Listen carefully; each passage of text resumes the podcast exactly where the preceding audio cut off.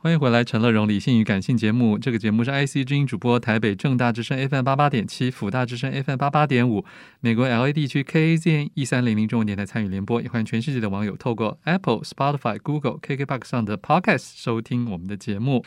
接下来一本好书来自麦田出版的《迷病睡美人》，英文就是《The Sleeping Beauties》。可是这绝对不是童话书，这是个医疗书啊！副标题很长，各种罕见新生症的奇妙故事，一位脑神经专家的医疗人类学全球踏查报告。欢迎这本书的责编翁仲奇，仲奇你好。嗨，大家好。嗯，啊，仲奇先要大声一点 点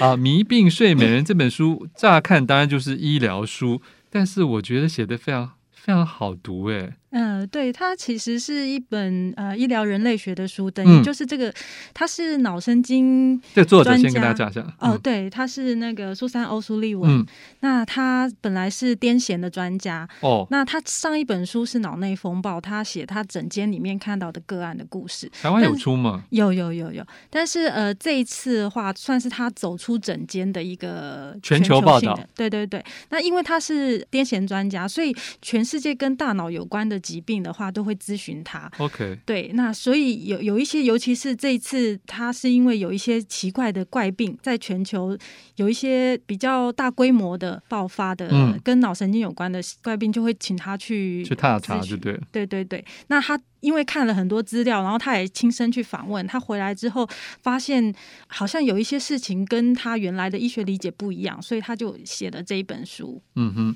我想先跟这个一般听众做一些这个科普的介绍啊， 就是到底这个病是什么样的病，啊，对，然后好像以前也有过不同的名称，甚至呃，我们过去坊间很习惯叫身心症、身心症，但在书中我发现其实直译应该是心身症，对不对？心要摆在前面，对它的字头。对，嗯它的原名是 psychosoma disorder，他们就在讲说，因为那为什么要心身症？心为什么要摆在前面？呃，因为它其实在中文里面的话，它等于是因为心理因素引起的身体的失能，嗯嗯，对，它其实有个前后顺序，嗯对，那因为是心理因素引起的，所以它在医学上面是找不到解答的，嗯。对，所以呃叫做新生症，然后这里面也过去现在的冥想叫做功能性的神经症状障碍啊、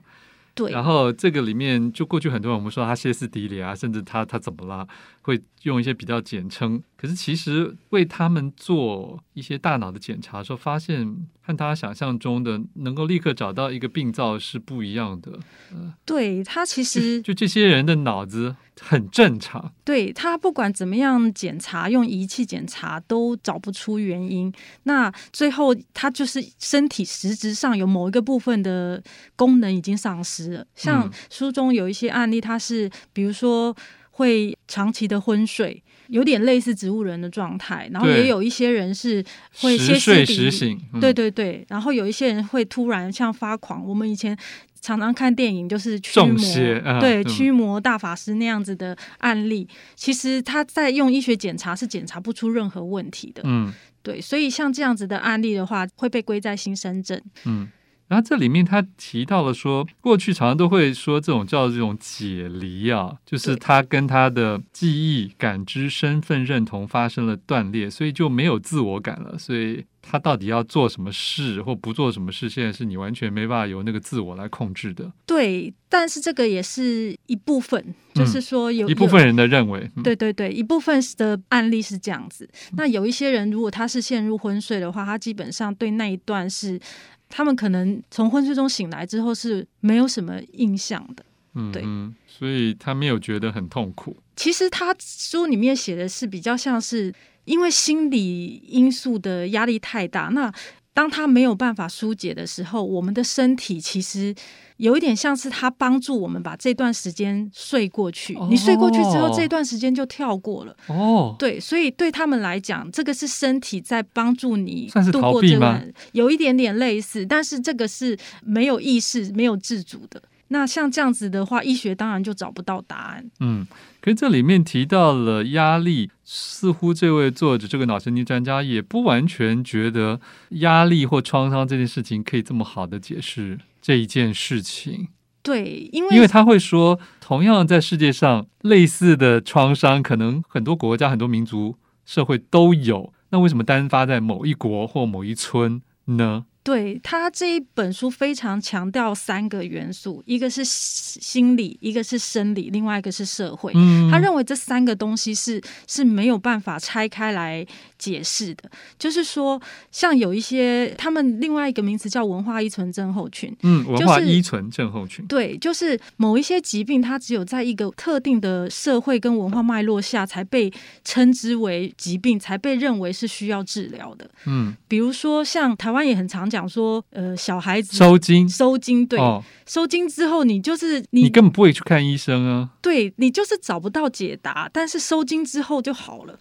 对，那像这样子的话，可能在国外他们根本就不觉得这是一个医学方法，但是他在们会去找萨满，不是吗？对，书有可中能，写对的，对对，通常会在某一些部落里面会有不同的仪式，但是这个医生他就是在讲说，那为什么他们也有所谓的叫做民俗病？就是呃，民俗病一般被称为是在某一些比较可能没那么文明的地方会有嗯的东西，可是他就认为说，那为什么在所谓的现代西方的进步的国家里面，好像没有民俗病这个东西？呃，似乎好像在西方的脉络里面，认为那些东西是不需要治疗的。了解，对呃，也许他们不是真的没病，对，只是他们是一个医学至上的一个一个文化。嗯嗯，对嗯。对这里面有一篇提到了说，文化不仅形塑我们对正常与异常身体变化的反应，也提供了求助和表达心理困扰的最佳办法。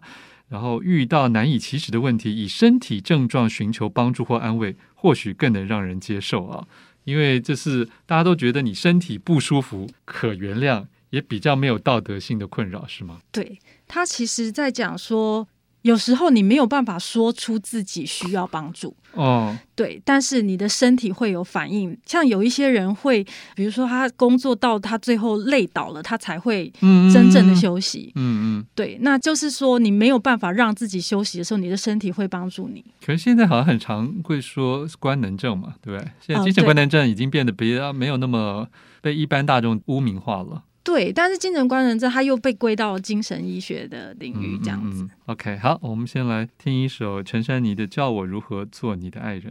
欢迎回来，陈乐荣理性与感性节目正在介绍的好书是《迷病睡美人》，猜谜的谜要谜样的谜，生病的病睡美人。副标题是各种罕见新生症的奇妙故事，一位脑神经专家的医疗人类学全球踏查报告。到底有什么奇妙故事呢？ 而且发生在一些很特殊的地方。我们请我们的责编翁仲琪为大家分享一两个。好，呃，里面有一个故事，我其实非常喜欢。他就写说，在哈萨克的一个很小的村庄里面，呃，有一些居民，呃，因为那个村庄已经废村了，所以有些居民就被迫搬迁离开。但是呢，呃，有点像是钉子户硬留下来的一些居民，就开始陷入了大规模的昏睡。嗯，里面有四五十个居民，就一直睡睡醒醒睡睡醒醒，然后没有办法从呃任何检查检查出毛病。嗯那因为那个地方已经废村了，所以它其实已经有一点半荒凉、被断水断电的状态。那作者就到现场去查访了一下，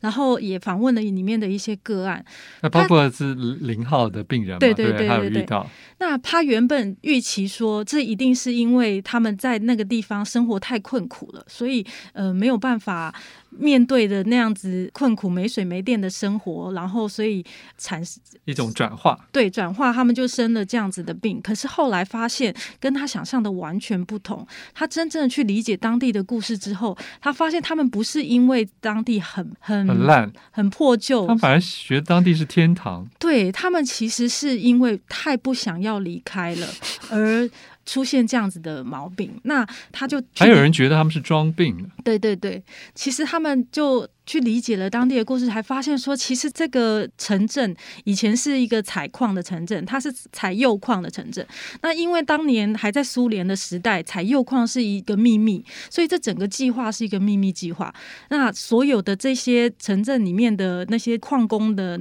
青年男女，都是从各地来到这边移居到这边来这边采矿的，也算那是特权阶级了。对，那因为这个是一个秘密计划，为了让这些人可以待在这个城里面不要跑出去，所以这个城里面有非常完善的设施，有自己的医院，有自己的游乐场，自己的学校，然后这些青年男女都是在他们人生最精华二十几岁在这边成家立业，嗯，然后在这边把孩子养大。然后当时苏联是还还蛮困苦的一个社会，可是他们这里什么东西电影院应有都尽有有，对，还有其他地方买不到的糖果，所以对他们来说，他们在这边度过人生最精华的时候。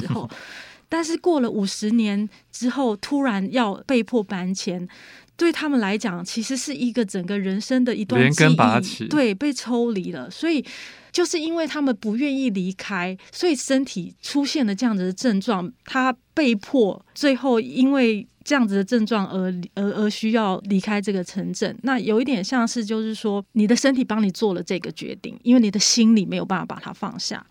对，那这个作者到了现场之后，发现这个故事跟他想的完全不同。嗯，对，那所以这样这样子的文化脉络，你不去当地去探访，你是没有办法理解。如果你只从医学里面找答案的话，你是看不到东西的。因为现在医学的分科，尤其是西医啦，非常非常细嘛，对，大家也都有各自的界限，或者是害怕有法律的纠纷的对对等等的，所以大家都只说自己擅长的部分。可是这种全观的全项式的一个研究，可能就是可能要到某一个程度的位置的的专家，他比较可以去进行，对，就就有这种余裕啦，对对对，跟一种权威，他才可以去做这样子一个思考吧。对，但是他呃，可是他去的时候，好像也不见得在每个地方都那么受欢迎吧。对，因为其实书中的有故事，对，其实当地居民事实上在每个地方都有他，都会有一些媒体做一些呃，也许是扭曲报道，或或者是简化的，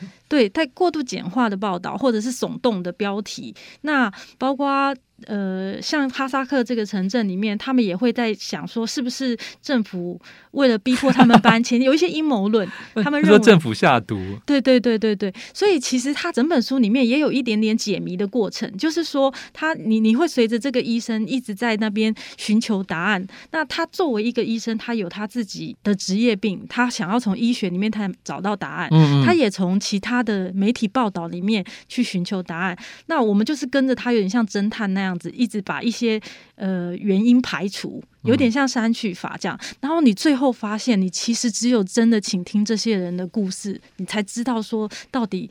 那个背后的原因是什么？那事实上解答也不是真的那么重要，嗯，对，就是说他到最后你还是，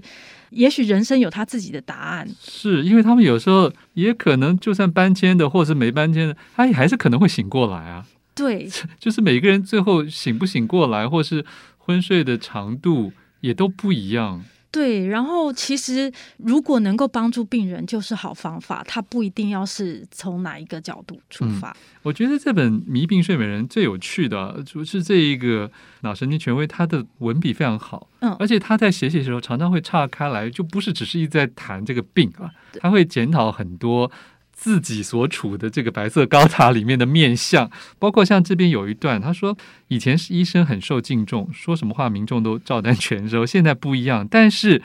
呃，在专业范围内，少数资深医生仍然能够影响整个领域的思路跟研究方向。他说，因为人们会将疾病分类身体化，但疾病分类是医生创造的。所以，如果学界的医生一旦建立信仰体系，往往能影响之后好几个世代的医生。所以他说，从大众的角度，医生不但能影响他们对健康和疾病的想法，甚至能在公众当中创造健康潮流。所以，我觉得这一个苏珊医师也很想让大家对新生症有一个更健康、更好的认知，对不对？他对啊希而，望能影响，对，而且它其实也检讨了整个医疗制度，一定要把东西标签化，把每嗯一个东西、每一个疾病都标签或化者找到的这个器官的证据。对，然后我觉得这个蛮感人，是我觉得他也放下了作为一个医师的傲慢，就是嗯那个医学至上的东西。然后甚他至有些同才说不定还不是很认同他呢。对他大概也会扛下这个压力，就 是说他觉得医学没有所有的答案，嗯，对，然后他其实。他认为，如果我们只从医学找答案的话，其实有可能会忽略其他的解决方法。那怎么办呢？那这种病到底最后要用什么方法治疗或防范呢？嗯，因为你说的生理、心理跟社会，可是社会面永远是是不可控的，或者是永远大于个人的。对，但是就是这三个必须综合来看。就像他其实很喜欢里面的某一个部落，他们虽然里面有很多歇斯底里的症状，但是那些村民他们有自己的方法，把这些人带回他们 的的社生活嗯群里面。对，那他觉得这样子就是一个一个文化里面自己寻找答案一的个支援方体啊法。系。对对对，好 OK，更多精彩内容，请大家来参考麦田出版的这本《迷病睡美人》。谢谢我们的责编翁仲琪。谢谢。富广建筑团队邀你一起复学好礼，广纳好邻。谢谢您收听今天的理性与感性节目。美好的生活如同美好的建筑，必须兼具理性的思考与感性的温度。